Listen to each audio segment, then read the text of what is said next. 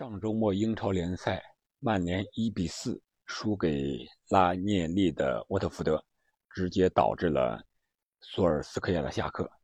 索尔斯克亚，有的人叫奥莱，有的人叫索肖，有的人叫索帅，但是无论叫什么，索尔斯克亚已经下课了。想起索尔斯克亚的下课，不由得让人联想到铁索连环。近段时间网上一直传的。铁指的是国足的主教练李铁，索就是索尔斯克亚索帅。本期节目，我们就聊一聊，以中国足球或者说国足的视角看一下索帅的下课。你好，我是憨憨，欢迎收听憨憨聊球。主教练下课是一个再正常不过的话题了，但是因为他是曼联的主教练，所以这个话题。显得特别的热点。我觉得以国足的视角看索帅下课，DNA 不是硬指标，更硬的指标是战绩，或者说是英超冠军和欧冠冠军，这才是左右索帅下课的一个最根本的原因吧。可能不是很准确，但是这一方面，他的战绩，他的冠军的要求。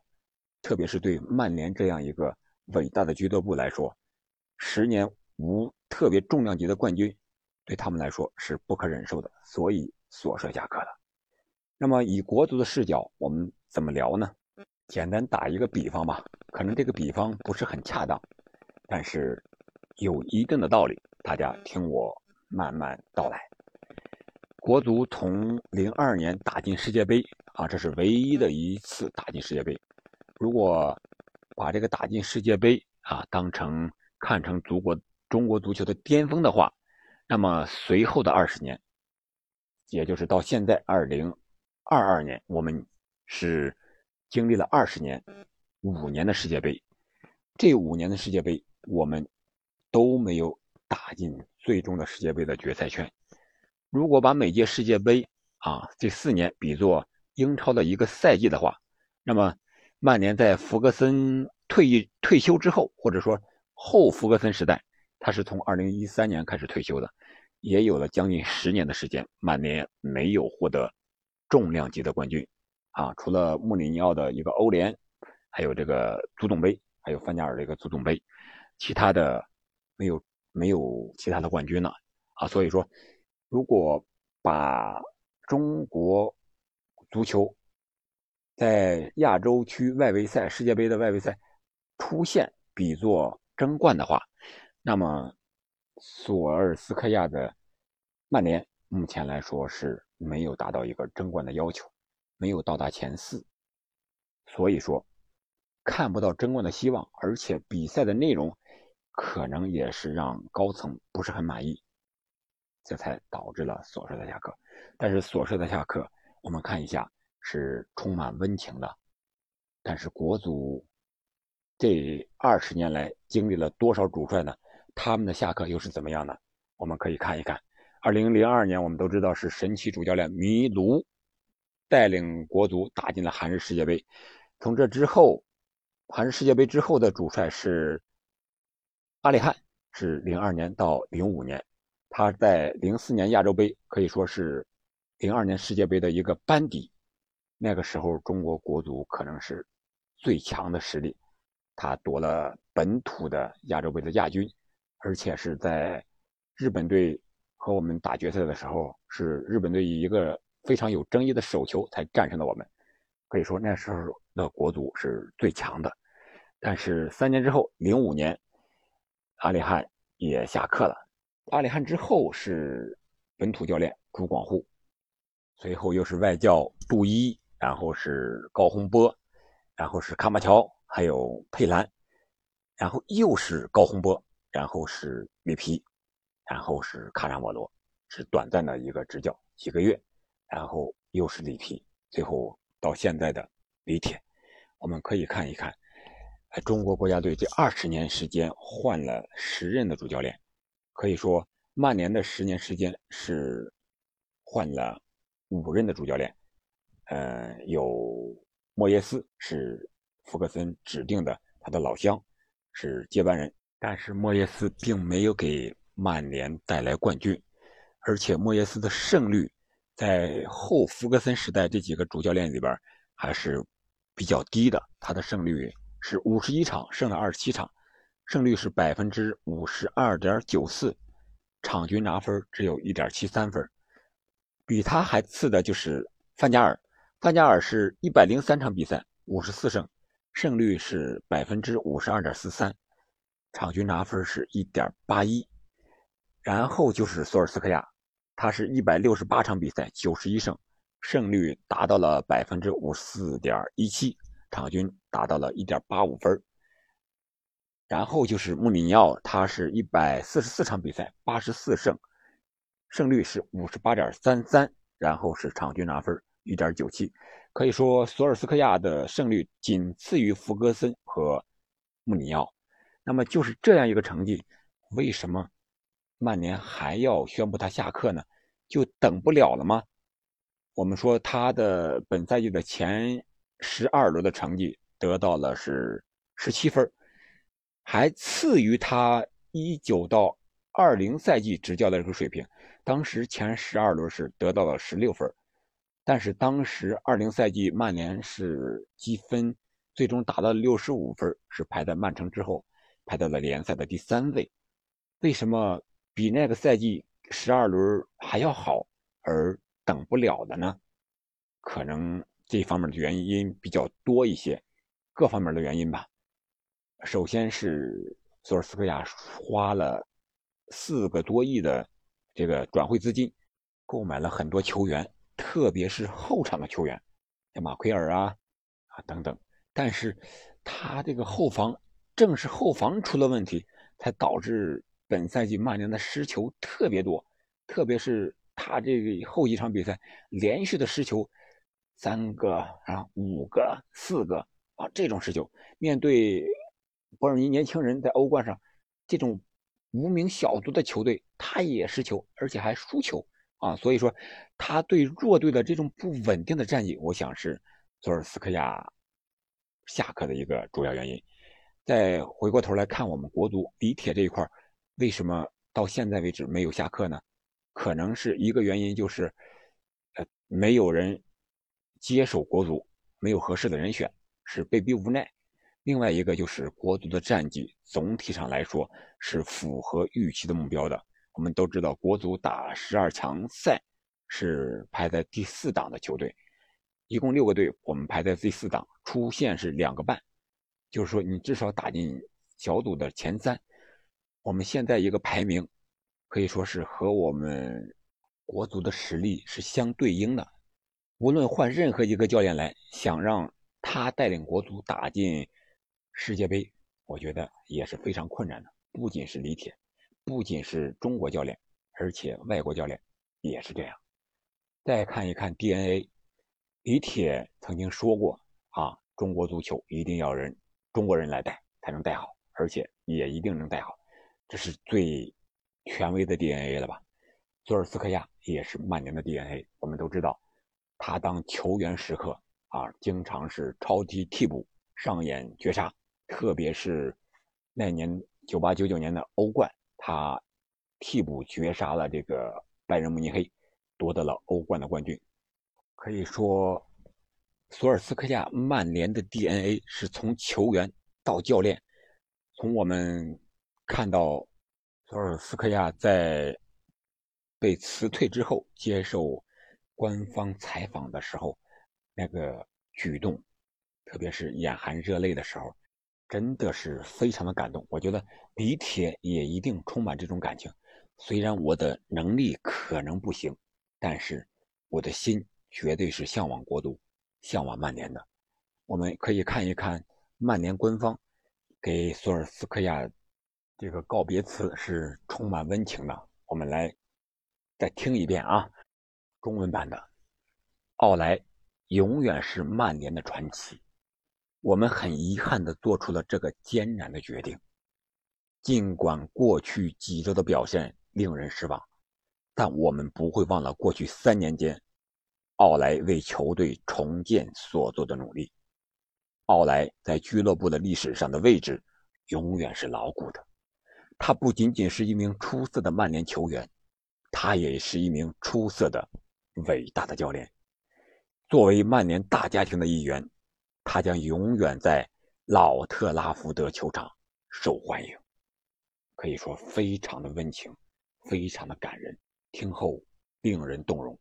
而我们国足在这方面就做的很差了，啊，都说中国人是最讲究这个中庸的礼节的，但是在这方面不如欧洲人煽情啊。欧洲人都说很直接，但是你看看他这种告别的场面，除了这个告别词之外，还有一个专门的采访，我们国足有没有？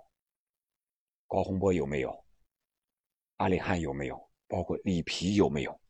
都没有。至少在足球方面，这方面我们是应该向曼联学习的。然后我们再从战术层面再说一说这个索尔斯克亚被辞退的原因。我觉得他和李铁呀、和高洪波呀这些个国足本土的教练来说，可能是比较接近的。一个就是战术上比较死板一些，然后性格上又比较固执。我们都知道。索尔斯克亚非常喜欢用四二三幺的这么一个阵型，他大部分的时间，可能说百分之八十甚至九十的比赛都用的是四二三幺的这个阵型，而且在用人上非常的固执，就和李铁似的。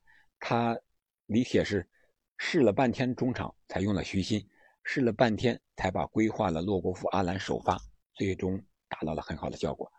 而奥莱呢，他到现在为止都没有让这些人首发。比如说这个范德贝克，你看他和沃德福德上场之后这个表现，和麦克多米奈、和弗雷德，还有这个马蒂奇，都是不一样的，而且而且比他们表现的要好很多。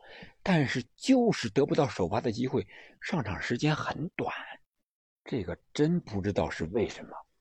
还有就是这个桑乔的使用，都是把高价买来的。桑乔本来在多特，桑乔是打右路打得非常好，但是他到到到了曼联之后，可能是 C 罗的加盟，为了给 C 罗腾位置，哎，他就来到左路了。但是左路桑乔打的确实不好，但是他就是不让桑乔去右路，这是为什么呢？谁也不得而知。他这种固执的性格可能导致了他的下课，然后就是。在临场调度方面也是相对来说比较差的，换人往往是让人看不懂。比如说李铁，我们都知道他打阿曼这场比赛换下了这个徐新，他换下了洛国富，导致了国足最后时刻被绝平了。而所说的曼联也是这种情况，比如说马奎尔，伤愈刚复出，还没等恢复利索呢，就让他上场打比赛，结果导致连续的失误。连续失误之后，又不让他调整，连续的又打比赛，结果几乎是场场失误。但是呢，马奎尔到了国家队之后，哎，表现就好了，又有进球，还是防守非常稳定。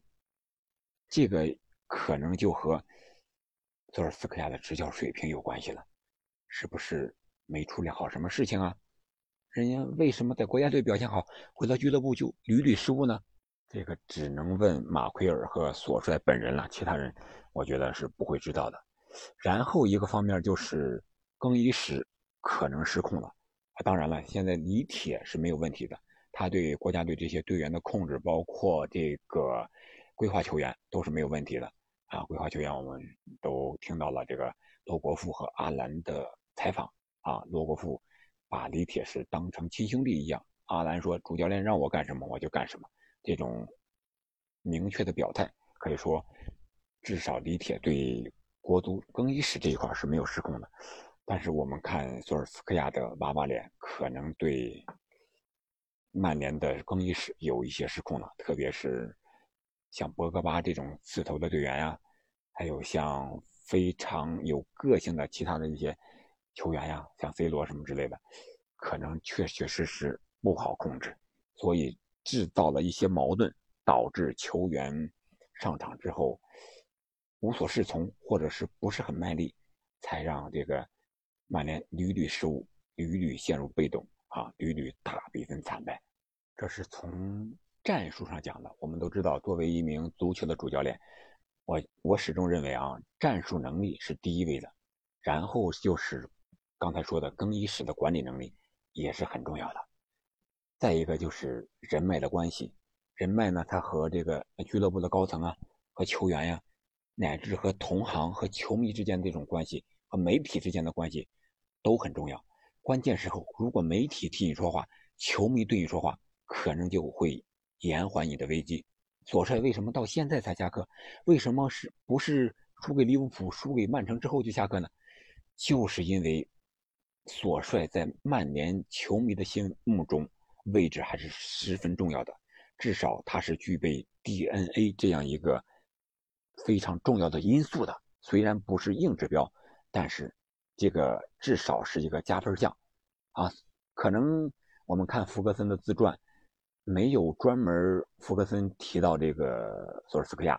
福格森在自传中可能专门提到了这个，呃，贝克汉姆啊、基恩呀、C 罗呀、费迪南德呀和这些球员，专门有他们的章节，但是没有索尔斯克亚的章节。但是索尔斯克亚作为主帅，可能是在曼联这批球员里面。成绩最好的，所以他来来到曼联才能执教。那么下一步曼联选帅怎么办呢？目前是卡里克做临时的教练，然后曼联可能是会选一个过渡性的主教练，到赛季结束，然后是再最终确定他正式的一个长期的主教练的一个目标。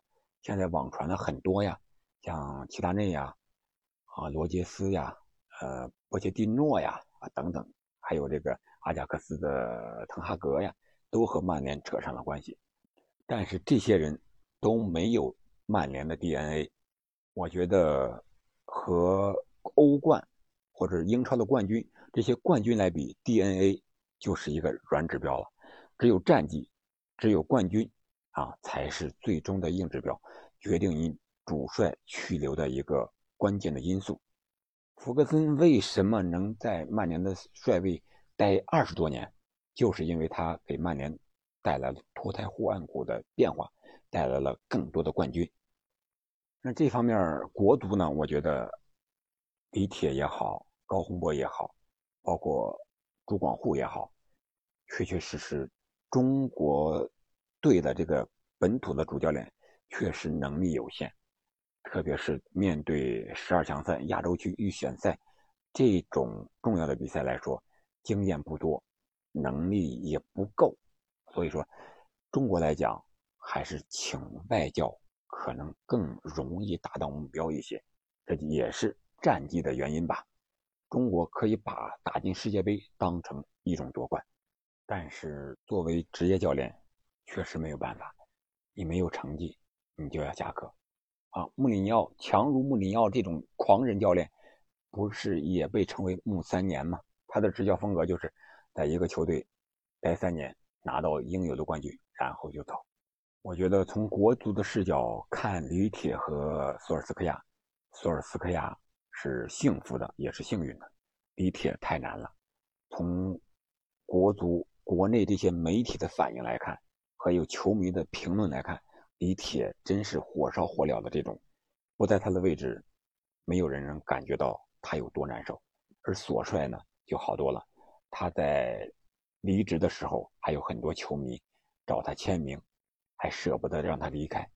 你看看外国这种球迷的反应是多么的充满人情味儿，而我们国足或者说国内的球迷感觉就是很冷淡，你滚就行了。什么下课呀？你滚就行了，这种很不人道啊，至少让人看了很心寒。我觉得这方面，无论是足协也好，还是国内的球迷来也好，都应该向曼联的球迷和曼联的俱乐部这个管理层来学习，让这个告别充满温情。毕竟这一任的主教练在离开的时候，是为你这个俱乐部做出过贡献的，没有功劳。也有苦劳呀，所以说足球教练非常难。你要想靠其他的一些个虚的不行，你必须靠实干才能带领这支球队取得实实在在的成绩。无论是对李铁也好，还是索尔斯克亚来好。希望所有的球迷朋友们能给他们多一些宽容，让他们有足够的成长的空间，然后带领相应的球队取得更好的成绩，达成更好的目标。好了，本期节目我们就聊这么多。如果您喜欢我的节目，请您订阅、评论并转发给其他的朋友们。我们下期再见。